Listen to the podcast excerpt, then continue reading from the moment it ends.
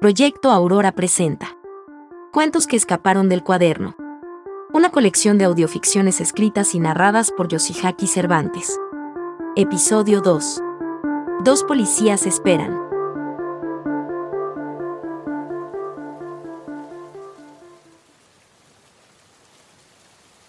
La lluvia resbala por el cristal empañado del carro patrulla de Manuel y Josué, quienes han servido a la ciudad como policías durante 12 años.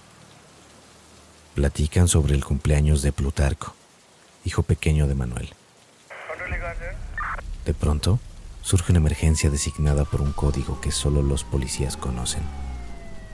Mientras se trasladan a toda velocidad entre las calles, la ciudad los mira de reojo como si quisieran escaparse de ella circuito interior, revolución, viaducto.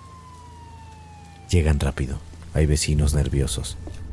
La puerta está entreabierta, Manuel ingresa primero y pregunta por alguien. Adentro, una mujer grita y sale a su encuentro, y le surge desesperada que corran a salvar a su hijo. Hay un par de niños en la cocina gritando en shock, mientras una vecina reza y trata de ayudar a calmarlos. Josué mira a Manuel agazapado la mujer desesperada los apresura en pánico hacia la parte trasera de la casa.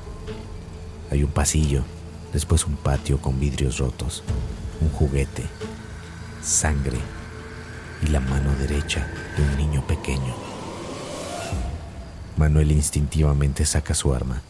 Josué lo imita aunque está nervioso. Traga saliva. Continúan. Adelante, entre lo que parece ser basura y un muro de tabiques desgastados, hay una coladera abierta, desde donde se escucha el rugido de algo siniestro, seguido del llanto de un niño. La señora los apresura, gritando, mientras Josué anuncia por el radio que están a punto de meterse en un túnel en persecución aparente de un infante raptado. Manuel entra primero, piensa en su hijo, sin una mano. Aprieta los dientes. Josué voltea hacia el patio una última vez antes de encender su linterna y descender por las escaleras de metal hasta una cloaca donde apenas caben. Caen hasta un drenaje que parece un pasillo enorme. Sus linternas iluminan el camino mientras descienden por una escalera oxidada hacia las profundidades. El aire se vuelve cada vez más espeso y viciado, el ambiente más oscuro y la sensación en sus pies mientras se desplazan entre la suciedad les hace sentir como si estuvieran en otro mundo. A medida que avanzan, el sonido del agua goteando pasa desapercibido. Finalmente llegan a una gran cámara subterránea.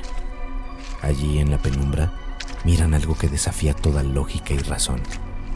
Una criatura aberrante, con fauces enormes y olor a descomposición. Parecido un reptil, pero erguido en dos piernas, con escamas negras y ojos que brillan con una maldad roja y natural, una maldad primordial. La tenue luz resalta de entre las tinieblas sus fauces terribles que anticipan carne fresca y desde donde emana una peste asquerosa. Sus garras afiladas se agitan en el aire mientras emite un susurro siniestro, como un gato malvado que quiere engañarte para que te acerques a él.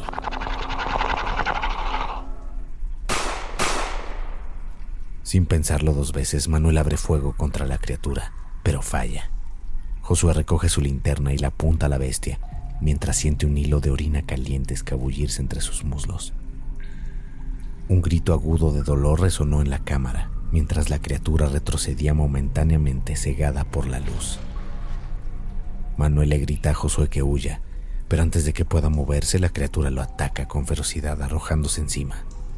Manuel lucha desesperadamente, pero las garras de la criatura rasgan su uniforme, dejándolo con profundas heridas en el pecho. Josué, en pánico, corre hacia la escalera y comienza a subirla, pero resbala. Como un reflejo casi natural, saca su pistola y la apunta a la criatura mientras Manuel grita de dolor y es arrastrado hacia la oscuridad. Josué hace una pausa asimilando y después corre con desesperación hacia el agujero donde la criatura se había escabullido arrastrando consigo a Manuel. Recorre pecho tierra el estrecho agujero, sintiendo un grupo de ratas que corren en dirección opuesta pasando por encima de él. Consigue llegar al desemboque del drenaje desde donde puede ver unos metros arriba una coladera y algunos autos pasando encima. La luz y las siluetas lo confunden y permanece quieto, mientras unos metros enfrente, los cadáveres de Manuel y del niño, parcialmente devorados, reposan apilados junto a los restos de otros tres cuerpos más. Mientras los recorre con la vista, su mano temblorosa ilumina por partes el entorno, mientras distingue la criatura de reojo, observando con paciencia. Josué piensa en regresar por donde vino, pero ya es tarde para eso. Quizás si consigue dispararle pueda lograrlo. La criatura se incorpora lentamente hacia Josué mientras él comienza a buscar con su mano el revólver. Un par de autos pasan por arriba distrayendo a Josué con el ruido y las siluetas. La criatura se mueve salpicando de mierda, partes corporales y sangre. Josué dispara, apretando los ojos. La criatura cae agonizando al suelo. José suelta a llorar aliviado. Acto seguido le vacía la pistola. Parece que ahora, por fin, está solo. Prueba su radio para pedir ayuda, mientras poco a poco se tranquiliza. Alguien parece contestarle. Josué se recarga en la única esquina que parece estar vacía mientras espera que alguien llegue hasta él. De pronto, la pila de cadáveres comienza a moverse.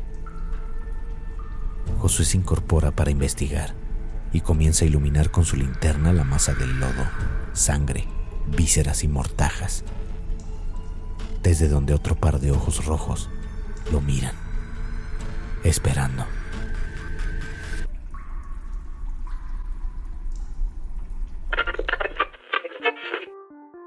Proyecto Aurora presentó Cuentos que escaparon del cuaderno. Una producción 100% mexicana una colección de audioficciones escritas y narradas por Yoshihaki Cervantes.